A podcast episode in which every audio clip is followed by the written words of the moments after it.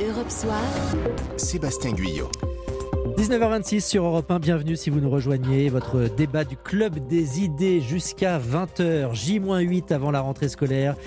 Vous êtes peut-être actuellement dans l'achat des fournitures, mais vous vous demandez aussi forcément comment ça va se passer cette rentrée pour vos enfants, vos ados sur le plan sanitaire. Le gouvernement aujourd'hui rencontrait, enfin en visio en tout cas, euh, les, syndicats. Il euh, discutait également avec les, représentants des parents d'élèves. Euh, jusqu'à présent, il y avait mécontentement des deux côtés. Est-ce que c'est encore le cas ce soir? Qu'en est-il exactement? Que demande-t-il? Est-ce qu'il y a un, reprise, un risque de reprise épidémique dans les établissements? On en parle ce soir avec Guylaine David, qui est co-secrétaire générale et porte-parole du SNU IPP-FSU. Bonsoir à vous. Bonsoir. Merci d'être en studio avec nous, tout comme Rodrigo Arenas, porte-parole de la FCPE. Bonsoir parents d'élèves, bien entendu. Et puis euh, en ligne avec nous, Robert Cohen, professeur pédiatre infectiologue à l'hôpital intercommunal de Créteil. Bonsoir, professeur. Bonsoir. Et enfin Valérie Pio, qui est avocate en droit de l'éducation. Bonsoir.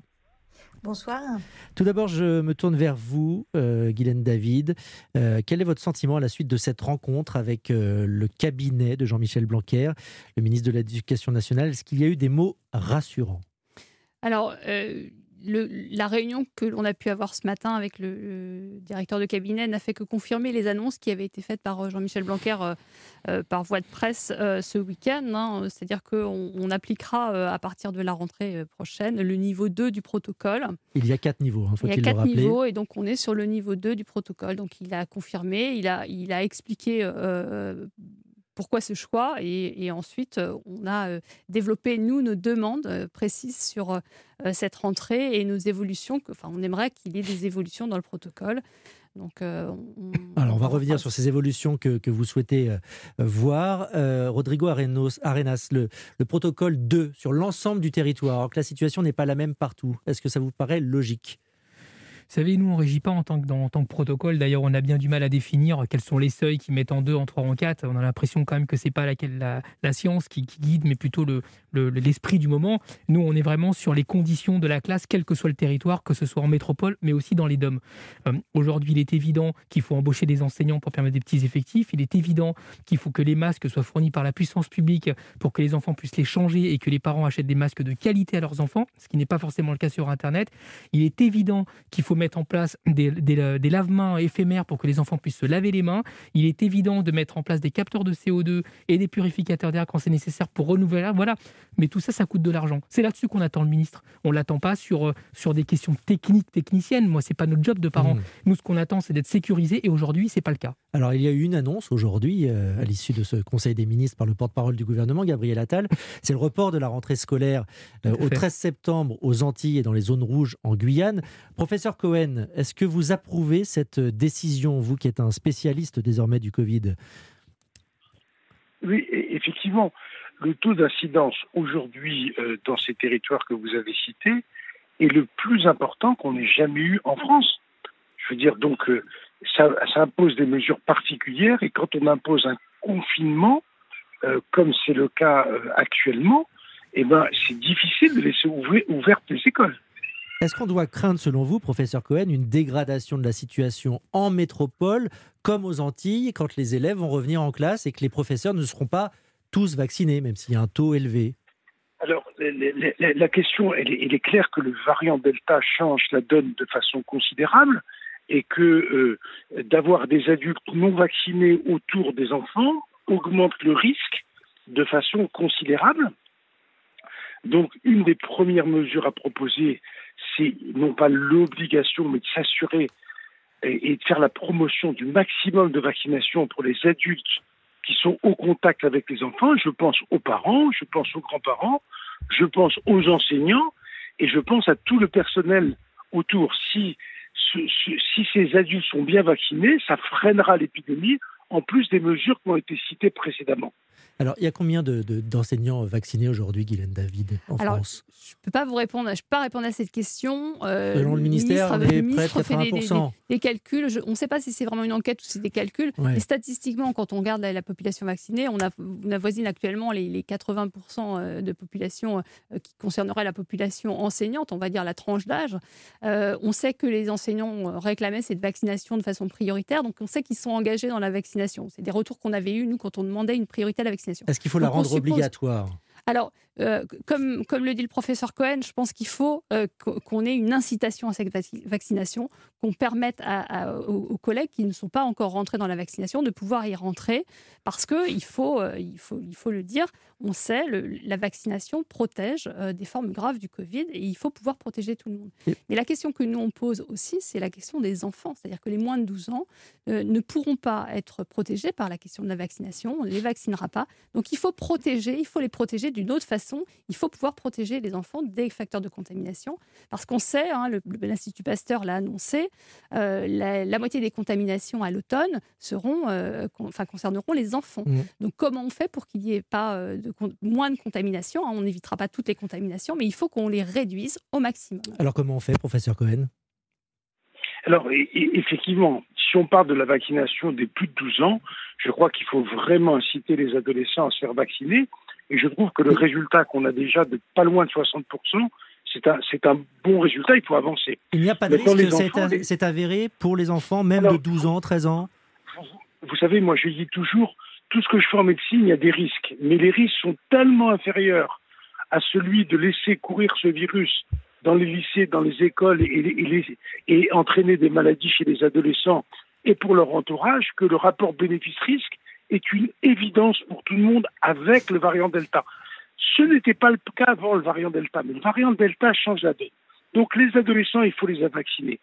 Pour les petits, on attend des études qui seront disponibles au plus tôt au milieu de l'automne.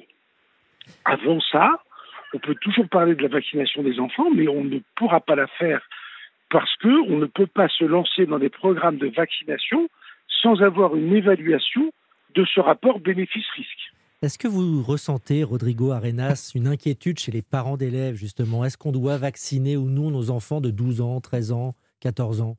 Il y, a, évidemment une, vraie inquiétude, d'abord parce qu'il faut se le dire tranquillement, mais il y a une vraie perte de confiance dans la parole publique aujourd'hui par rapport aux atermoiements et aux changements de direction perpétuels qu'il y a de la part du gouvernement ou du ministère de l'Éducation nationale depuis le début de la crise. Mais euh, aujourd'hui, la question se pose dans un cadre légal, c'est-à-dire que la loi aujourd'hui n'oblige pas ni les enfants ni les adultes à se vacciner.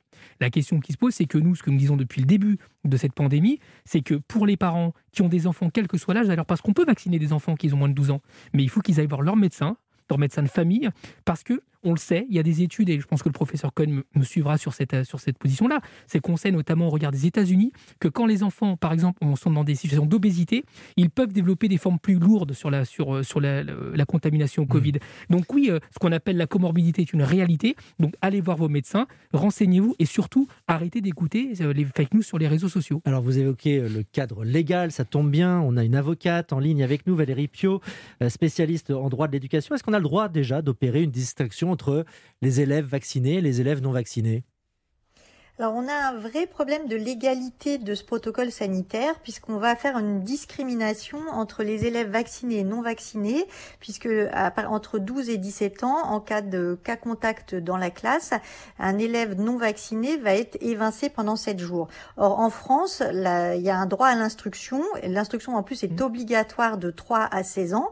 Et là, ces enfants-là, il n'y a aucune garantie dans le protocole sanitaire concernant la continuité pédagogique. Donc ça pose un vrai problème de d'illégalité, de, problème de légalité de, de cette de ce protocole, puisqu'on va se retrouver avec des enfants selon leur statut vaccinal euh, qui vont euh, se retrouver euh, exclus pendant sept jours.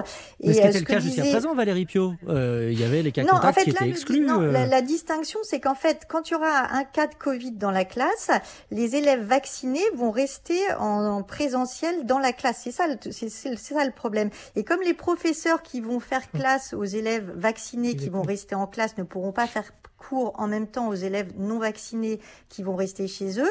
Comment va se passer euh, l'instruction, puisque l'instruction est obligatoire pour ces élèves-là? Guylaine David, comment ça va se passer? C'est une réalité, c'est-à-dire que les enseignants ne peuvent pas se dédoubler, ils ne peuvent pas être à la fois euh, dans la classe et à la fois en distanciel. Donc il y a une vraie question qui se pose là euh, lorsqu'on aura euh, la moitié de la classe qui sera, qui sera ou, même pas la moitié de la classe, mais quelques élèves qui seront en, distanciel et qui, ne pourront pas suivre les cours. Suivre les cours de la même façon. On continue ce débat, ne bougez pas les uns les autres, restez avec nous. On poursuit ce, ce débat sur cette rentrée scolaire Covid saison 2 entre guillemets jusqu'à 20h. À tout de suite. Europe Soir. Sébastien Guyot. Le club des idées consacré ce soir euh, à la rentrée scolaire qui se profile, c'est dans huit jours pour les élèves, une semaine pile poil pour les enseignants. Et puis aujourd'hui, euh, le ministre de l'Éducation nationale qui a échangé avec, euh, avec les syndicats. je voulais revenir avec vous, Valérie Pio, parce que je sais que vous devez nous quitter rapidement, sur cette, ce problème de, distinction entre élèves vaccinés et non vaccinés. question, quel recours pour les parents en cas d'éviction de l'élève non vacciné? Alors le recours pour les parents, ce sera saisir le juge administratif puisque le droit à l'instruction est une liberté euh, fondamentale euh, pour éventuellement demander la réintégration de l'élève. Parce que là, ce qui est quand même très spécifique, c'est que la vaccination n'est pas obligatoire et donc des enfants vont se retrouver évincés par conviction, par exemple, euh, des mmh. parents qui vont être anti-vax. Et il y a un principe général que l'intérêt supérieur de l'enfant doit prévaloir. Et là, l'intérêt supérieur de l'enfant, c'est de pouvoir poursuivre sa scolarité, puisque le droit à l'instruction, c'est une liberté fondamentale qui est consacrée par euh, la Convention des droits de l'enfant. Et donc là, on va se retrouver pour une décision parentale ou pour des enfants qui, pour des raisons de santé, ne peuvent pas être vaccinés, qui vont se retrouver dans une situation discriminatoire, privée de leur droit à l'éducation pendant une durée de 7 jours à chaque fois qu'il y aura un cas contact. Hmm. D'accord. Merci pour vos éclaircissements, maître Valérie Pio. Je rappelle que vous êtes l'auteur du guide Pio, les droits des élèves et des parents d'élèves. Bonne soirée à vous. On poursuit le débat avec Guylaine David, avec euh, Rodrigo Arenas et avec le professeur Robert Cohen. Robert Cohen, on a entendu aujourd'hui le professeur Delfrécy, le président du conseil scientifique, appeler à la prudence, car malgré la, vaccination importante que vous soulignez, des 12-17 ans, près de 60%, il va y avoir le retour des vacanciers, la rentrée, la météo, et que bah, finalement, il y a une crainte quand même d'un rebond de l'épidémie en ce début de mois de septembre. Ah non, il y a, une vraie crainte d'un rebond de l'épidémique euh, ça, de ce côté-là, on ne peut que, que suivre Delfrécy. Hein. Donc il n'y a, pas de problème. Moi, je veux dire, effectivement, donc les mesures qui ont été proposées et que euh, leur renforcement et leur, surtout leur application locale paraît extrêmement importante. Hein. Donc ça, c'est clair. C'est aujourd'hui la seule façon de freiner l'épidémie et j'insisterai aussi beaucoup sur la transmission air dans les écoles euh, et, ça, c'est extrêmement important à prendre en compte aussi. Bah, après, les choses ont changé, euh, professeur Cohen, avec ce variant Delta dont vous parlez. Est-ce que, pour les auditeurs qui nous écoutent, les parents d'élèves, les élèves, est-ce qu'il n'y a pas un message quand même pour les rassurer, pour essayer de leur faire retrouver une scolarité normale? Parce que là, c'est assez angoissant tout ce qu'on raconte. Les, pédiatres sont mobilisés pour rassurer. On est, on est parfaitement conscient que ce variant Delta est plus transmissible. On n'a aucune preuve aujourd'hui qu'il soit plus euh, grave une fois qu'on est infecté. On risque d'avoir plus d'infections, mais une fois que l'infection a, lieu, il n'y a pas plus de chances que ça, ça, ça aboutisse à une forme grave. Ça, c'est un point qui nous paraît absolument capital. Et nous disons aussi que sous couvert d'un suivi d'un protocole sanitaire qui soit à la fois efficace et applicable, eh ben, il faut que les enfants retournent à l'école parce que les conséquences de, de, de, de, mmh. l'arrêt des écoles sont considérables et, et, sont considérables pour les enfants et aussi pour les adolescents D'où l'importance de plaider sur la vaccination des adolescents. Et surtout, Rodrigo Aredas, euh, porte-parole de la FCPE, que ça touche très souvent les plus défavorisés. Ah bah, de toute façon, M. Cohen a raison. Il y a une étude de l'INSERM qui est sortie euh, pendant le mois de mai qui indique que sur une corde de CE1, CE2, c'est-à-dire c'est un âge important euh, dans la formation intellectuelle, mais y compris cognitive des enfants et développement du cerveau, 40% de retard cognitif, 2 à 3% d'augmentation de la masse corporelle, et c'est encore plus violent dans les, dans les enfants qui sont dans les catégories socio-professionnelles des parents les plus pauvres.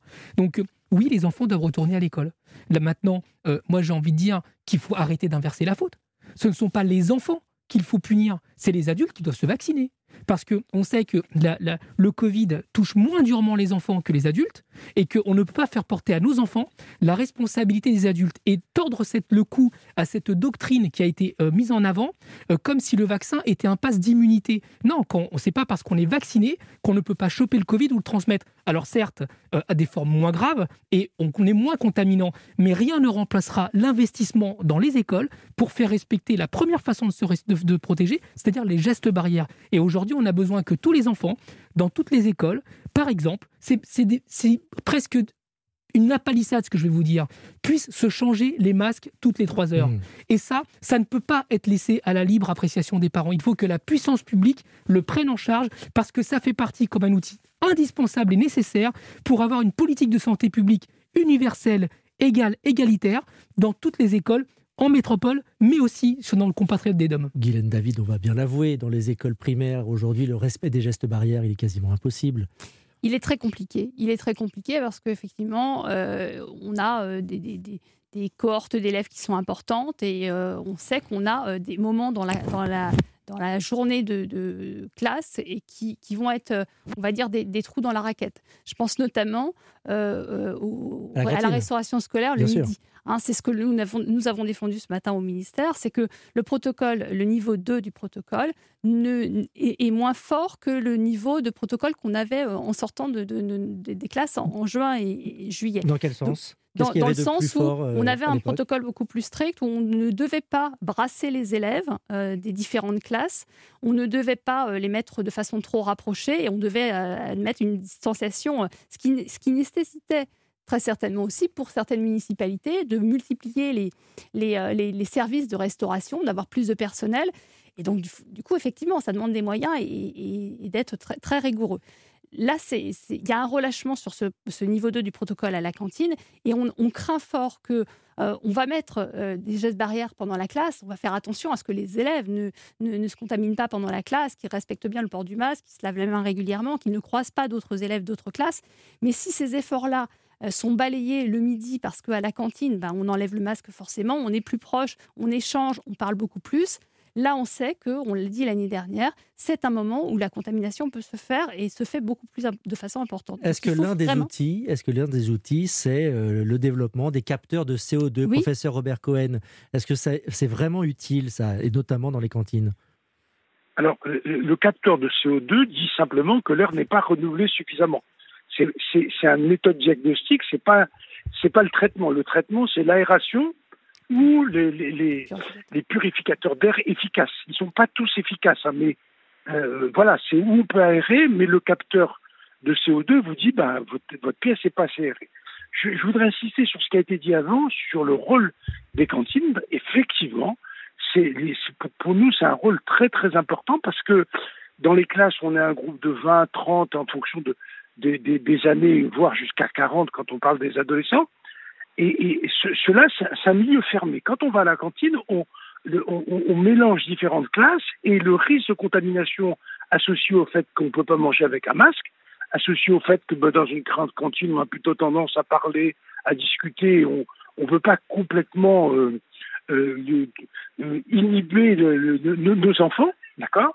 Euh, et, mais je suis d'accord, c'est que la cantine hmm. est un milieu de contamination qu'il faut absolument euh, renforcer. Ça, je suis complètement d'accord avec Si ça passe par l'ouverture des fenêtres, les capteurs de CO2, euh, les, les, purificateurs d'air, on le sait, Jean-Michel Blanquer a annoncé vouloir généraliser tous ces instruments, mais ça revient au financement des collectivités locales. Rodrigo Arenas, est-ce que vous pensez, est-ce que vous craignez que ces collectivités ne puissent pas assurer ce financement Ah bah elles le disent déjà. Elles le disent notamment je pense aux petites communes et comme communes rurales qu'on a tous en image d'épinal, mais c'est une réalité. Euh, vous savez, l'Angleterre, elle elle a sauté le pas. Elle a mis 30 millions d'euros sur la table la semaine dernière pour équiper toutes les écoles avec des capteurs de CO2. Donc tout ça, ça coûte de l'argent. C'est pour ça que je vous disais, ça peut pas être cette sorte de république un peu féodale où chacun euh, fait ce qu'il veut dans son coin et dans la débrouille. Aujourd'hui, on a besoin d'une politique d'État forte avec des moyens financiers alloués pour cela. Alors oui, toutes les propositions que nous faisons à la FCPE, ça coûte de l'argent. Entre les embauches d'enseignants, etc., on est en train de parler de plusieurs centaines de millions d'euros, voire quelques milliards. Mais j'ai envie de vous dire, euh, c'est l'école, c'est les enfants. Enfin, de quoi, de quoi on est en train de jouer? Moi, je supporte pas que les enseignants, ils aillent bosser la peur au ventre et que les parents, ils aient peur que les gamins, ils contaminent la terre entière. En plus, c'est pas vrai. Donc, euh, la question qui se pose aujourd'hui, c'est comment on s'attaque à ça. Et ça, oui, ça coûte de l'argent. Mais moi, ce que je m'aperçois, c'est que parler des, capteurs de CO2, Michel Michel Blanquer l'avait déjà dit avant les vacances qui étaient favorables. Mais entre-temps, il n'y a, pas d'euros sur la table. Donc euh, voilà, c'est ça la réalité. Et euh, je suis désolé de le dire, mais les cantines scolaires, c'est pas le ministère de l'Éducation nationale. Donc c'est un problème gouvernemental, c'est un problème d'État, et je pense, excusez-moi de sans vouloir être outrancier, c'est un problème de l'Élysée c'est lui qui doit trancher. Est-ce que les écoles sont une priorité pour notre pays Ce qu'il a toujours dit depuis le début de la pandémie. Exactement. Sauf que les moyens ne sont pas au rendez-vous. Donc ça reste de l'incantation dans la réalité du terrain. Rodrigo Arenas, vous restez avec nous dans ce studio, porte-parole de la FCPE. Guylaine David également, euh, porte-parole et euh, co-secrétaire général hein, du euh, syndicat SNU IPPFSU. Et puis Robert Cohen, le professeur, qui est en ligne avec nous. On marque une petite pause et on se retrouve pour la dernière partie de notre débat. Europe Soir. Sébastien Guyot. Le Club des idées sur Europe 1 jusqu'à 20h. On parle de la rentrée scolaire. On va être très concret, tiens, Guylaine David, sur les mesures qui sont mises en place euh, à la rentrée euh, dans les classes notamment la distanciation des deux mètres. Elle existe ou elle n'existe pas? Alors, elle est très, très difficile à réaliser. C'est dans la mesure du possible. Hein. C'est toujours les petites lignes du protocole qui disent que, bah oui, si on peut faire, on fait. Euh, mettre deux mètres entre chaque élève dans une classe, comme on vous disait tout à l'heure, on a 25 élèves, voire plus, hein, parfois euh, plus, de 30, plus de 30 en maternelle c'est pas possible. Hein. Puis on sait que mettre, euh, on ne parle pas beaucoup des élèves de maternelle, hein, mais ils sont aussi contaminants et contaminés que les élèves d'élémentaire. Et par contre, ils, voilà, ils sont peut-être asymptomatiques, on ne le voit pas, pas plus souvent, mais ils sont très rapprochés. C'est des enfants qui, enfin, il y a des interactions entre les élèves. On peut pas euh, demander à des élèves durant 6 euh, heures de classe d'être systématiquement à une place et de ne pas avoir d'interaction avec les autres. Donc on sait qu'il y a des interactions. Donc la distanciation, elle est toujours difficile à réaliser. Le masque obligatoire en intérieur, mais pas à l'extérieur. Rodrigo Arenas, vous confirmez? Oui, c'est ça. Mais, mais, pour le sport, on a le droit d'en faire quand même. Bah, c'est en fait la question de, de, contact. c'est que moi, ce qui m'étonne toujours dans ce pays, c'est que on demande aux enfants d'appliquer un protocole et des mesures très coercitives que nous-mêmes on s'applique pas. Je veux dire, avant le 9 août, quand le pass sanitaire, c'est-à-dire la vaccination, s'applique à tout le monde, enfin, excusez-moi, quand vous alliez dans les restos, dans les cafés, moi je voyais les parents, les adultes, les, sûrement des profs dans le qui étaient allègrement euh, à moins de 2 mètres euh, des tables. C'est-à-dire qu'il faut arrêter cette société où on impose aux enfants ce que les adultes n'acceptent pas pour eux-mêmes. Et c'est ça le rôle. Moi, je suis un parent d'élève. Eh ben, mon rôle, c'est de protéger mon gamin c'est pas de créer une société et des règles qui fassent que ce soit mes gamins qui me protègent moi. Donc il y a une inversion de la responsabilité qu'on va payer à terme. Donc euh, oui, il faut inventer la classe autrement. On peut en ce moment en plus le temps s'y prête, on peut faire des classes à l'extérieur, ce qu'on appelle les tiers-lieux. On peut tout à fait voir que les municipalités par exemple pour ce qui concerne les petites classes mettre en place, des, mise à disposition pardon, des salles pour que quand vous avez un cas positif dans la classe, mais que les autres gamins, ils sont pas malades, en plus on peut les tester tous les jours, ces gamins-là, il y a des tests salivaires, et eh ben vous les isolez un peu. Il y a des solutions. C'est pareil le sport. Vous pouvez... Je vous ai dit tout à l'heure, les gamins, ils ont plus à 2-3% d'augmentation de la mmh. masse corporelle. On le sait, on le voit, c'est nos mômes. Eh ben, excusez-moi, qu'est-ce qui empêche de faire du sport? Autre chose que des sports de contact. Vous savez, en Chine, ils font du tai chi, ils font des trucs. Euh, il y a plein de solutions. La question, c'est comment est-ce qu'on apprend à faire l'école sous Covid et d'arrêter de faire en sorte d'imaginer que l'école doit reprendre comme si le Covid n'existait pas. Et quand, pour celles et ceux qui veulent faire l'école comme si le Covid n'existait pas, on essaye de mettre en place des règles pour faire rentrer les gamins en forceps dans, dans, la norme. Alors j'aimerais avoir, j'aimerais avoir l'avis du pédiatre, du médecin, du professeur Robert Cohen sur ce point, sur ce protocole sanitaire. Tout ce qui a été dit au, tout ce qui a été dit au début, je ne peux qu'y souscrire. En tant que pédiatre, on a dit répété que les enfants ne doivent pas payer pour les adultes cette épidémie de Covid à, un prix qui, ne correspond pas au risque de la maladie chez eux. Donc je suis complètement d'accord avec ça. Je suis aussi complètement d'accord avec l'idée qu'il faut réinventer en partie l'école. Ce virus change, ce virus est complexe, il nous demande d'adapter à la situation. Il faut qu'on, nous aussi, on ait ces capacités d'adaptation. Donc maintenant, pour les mesures, c'est vrai que la distance de 2 mètres est rarement réalisable, mais si on a une distance de moins de 2 mètres et si les pièces sont moins aérées, sont plus aérées, c'est quand même beaucoup mieux. Aujourd'hui, un, virus très transmissible comme le Delta, on sait qu'il passe par une transmission, ce qu'on appelle air, c'est-à-dire les, les micro-gouttelettes qui restent en suspension dans l'atmosphère pendant longtemps. Donc la distance n'est pas le plus important.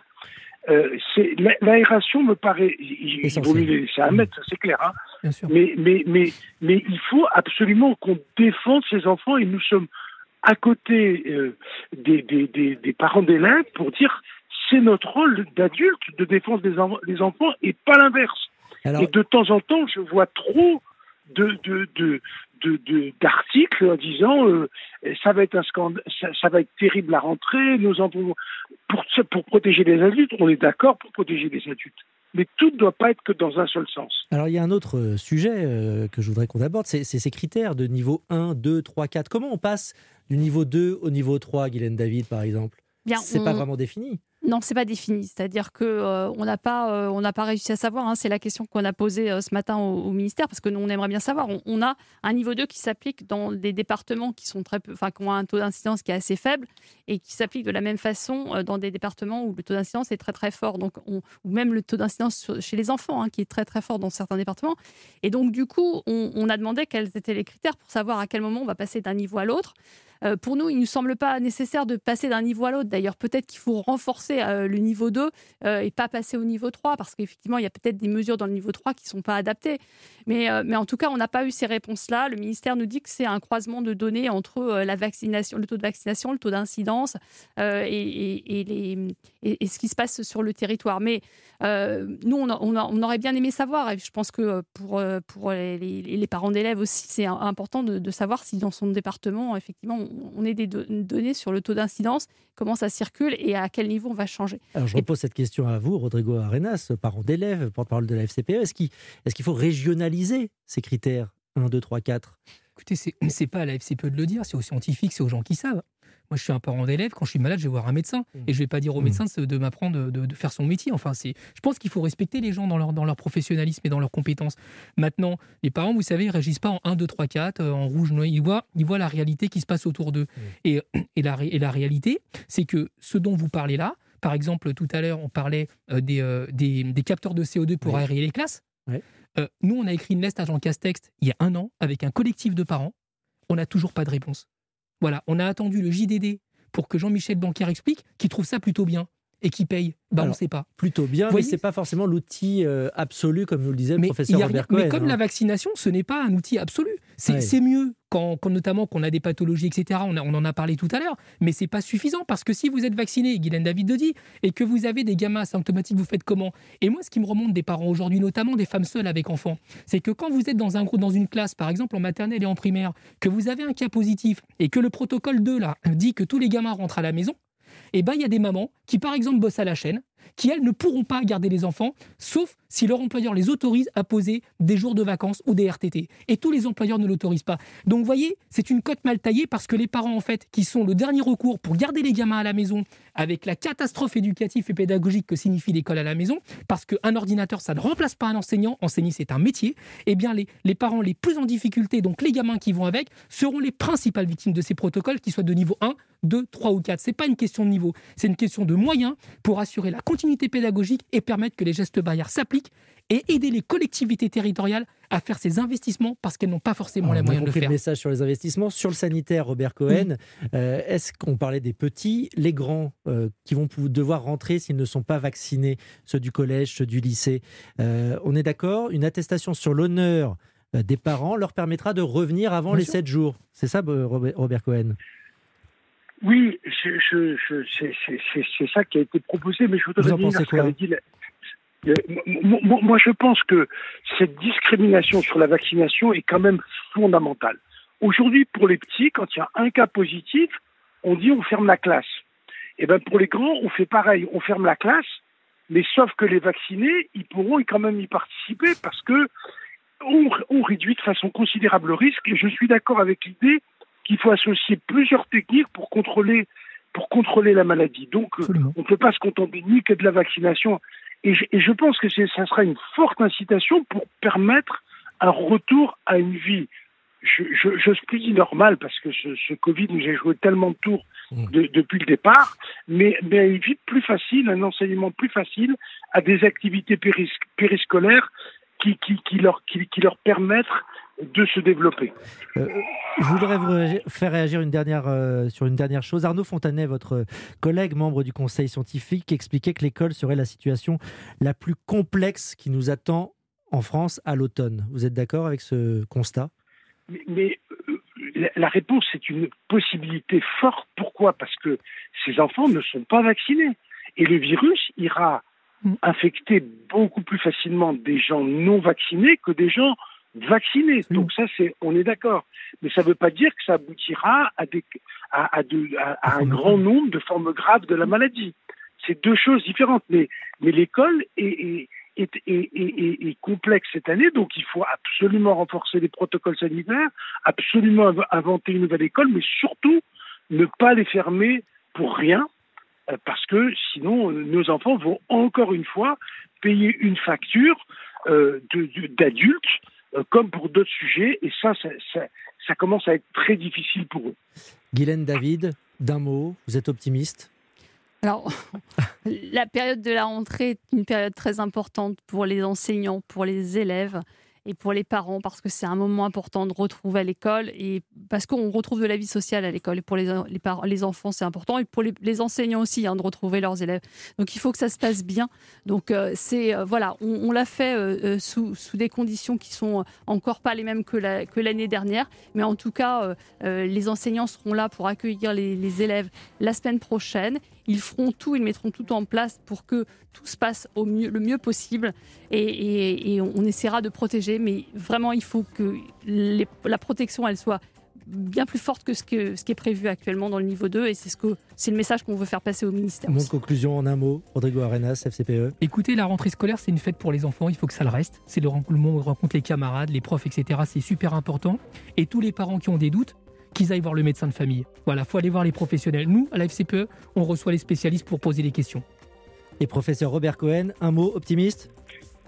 Oui, moi je suis optimiste sous, sous couvert de mesures qui soient appliquées et qui soient efficaces et, avec une grande vigilance, mais mais je suis globalement optimiste. On restera là-dessus. Merci à tous les trois. Merci d'être venus euh, débattre dans ce club des idées sur Europe 1.